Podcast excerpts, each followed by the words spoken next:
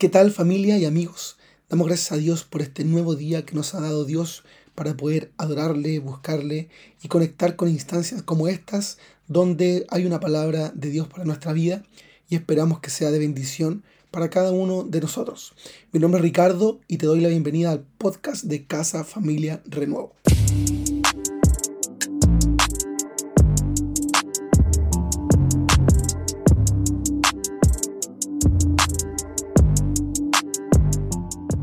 Desde hace algunas semanas que por motivos de trabajo me ha tocado participar de algunas actividades que son talleres de alimentación saludable. Tranquilo, tranquila, no me tocó a mí ser el expositor, ni mucho menos enseñarle a las personas cómo alimentarse saludablemente, porque quienes compartirán conmigo saben que no soy el máximo ejemplo de aquello.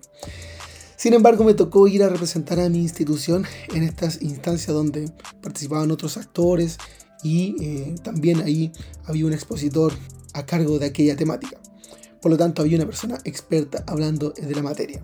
¿Cuál era mi postura al llegar a este taller? Simplemente una persona que quería también aprender. Al respecto fueron muchos los elementos que llamaron mi atención. Y con el pasar de las diapositivas, sin duda mi ánimo fue decayendo al darme cuenta lo mal que en general nos alimentamos y qué es lo que estamos realmente ingiriendo. Pero algo que quedó grabado en mi memoria fue que en uno de los talleres la expositora les dio el consejo ahí a las familias que estaban participando, que fue el siguiente. Ir incorporando pequeños cambios en nuestra alimentación que pudieran mejorar considerablemente nuestra calidad de vida si es que somos constantes y éstas persisten en el tiempo. Incorporar pequeños cambios. Pequeños cambios. Un ejemplo es el caso del agua, que habitualmente se recomienda consumir. Debiéramos más o menos entre 2 a 3 litros estar consumiendo diariamente. No obstante, muchas veces cuesta. Pero si queremos incorporar este hábito, quizás lo más recomendable no es instalarnos día a día con una botella de 2 a 3 litros de agua para tratar de consumirla durante la jornada, sino incorporar pequeños cambios. Pequeños cambios, como por ejemplo un vaso de agua en la mañana, otro al mediodía y otro en la tarde o en la noche. O al menos un vaso de agua en el día. Lo mismo la actividad física. Sin duda, si no hacemos nada de actividad física de un día para otro, no nos vamos a convertir en un tremendo deportista.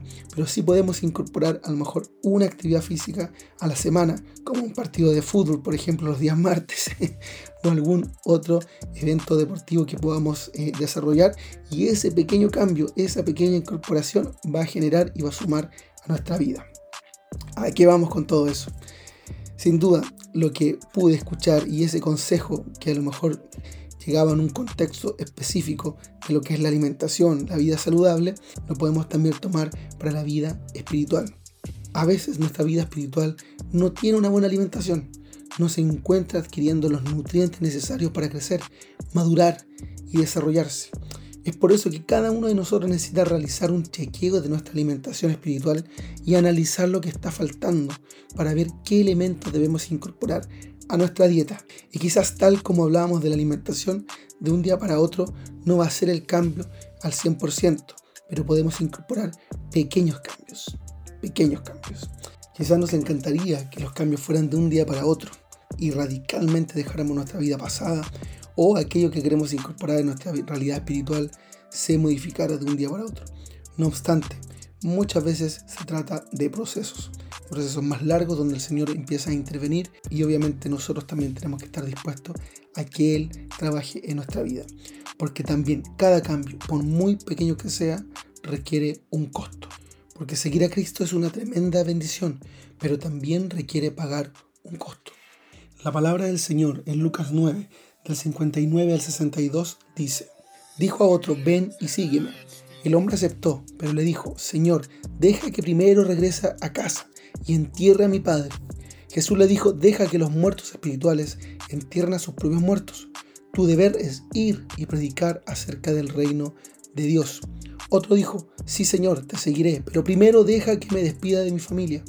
Jesús le dijo, el que pone la mano en el arado y luego mira atrás, no es apto para el reino de Dios. En este pasaje habían personas que querían seguir a Jesús, habían personas que quizás les llamaba la atención lo que estaba ocurriendo con Jesús en el lugar donde él se movía, porque habían milagros, porque habían sucesos extraordinarios que estaban ocurriendo. No obstante, al momento de invitarlos a sumarse al trabajo que él estaba desarrollando, a su ministerio, muchos quizás ponían por delante otro tipo de prioridades. Y en este pasaje vemos que algunas personas no estaban dispuestas a dejar su vida, a dejar sus prioridades, a dejar lo que ellos amaban por Jesús. Para seguir a Jesús debemos pagar un costo. Y lo mismo si queremos seguir avanzando y creciendo. Te invito a que podamos hacer un autoanálisis en nuestra vida y revisar aquellos alimentos que estamos ingiriendo espiritualmente en cuanto a palabra, en cuanto a oración, en cuanto a participación de las distintas instancias que como casa tenemos y que creemos que son de bendición y edificación para nuestra vida. Predicar el Evangelio y tantas otras labores, actividades, tareas que nos da el Señor y que son también de bendición para nuestra vida así como también analizar aquellas otras que quizás no son tan de edificación para nosotros, que tampoco son malas, pero insisto, en exceso pudiesen también perjudicar nuestra salud espiritual. Cada uno pudiese autoanalizarse e identificar cuáles son ese tipo de actividades. Ante eso y aquello que hayas visualizado en tu mente, la pregunta es clara. ¿Estamos dispuestos a sacrificar horas de aquellas cosas que a lo mejor nos gustan, pero no son de edificación, por hacer lo que el Señor nos ha llamado? Te dejo ahí ese interrogante y te animo a que seas de aquellos y aquellas que ponen su mano en el arado, miran hacia adelante y siguen a Jesucristo por sobre todas las cosas. No importa si son pequeños cambios, no importa si son pequeños pasos, lo importante es avanzar de la mano de Jesús. Dios tiene grandes cosas para tu vida, nunca lo olvides. Dios te bendiga, que esta semana sea de bendición y recuerda que seguimos juntos.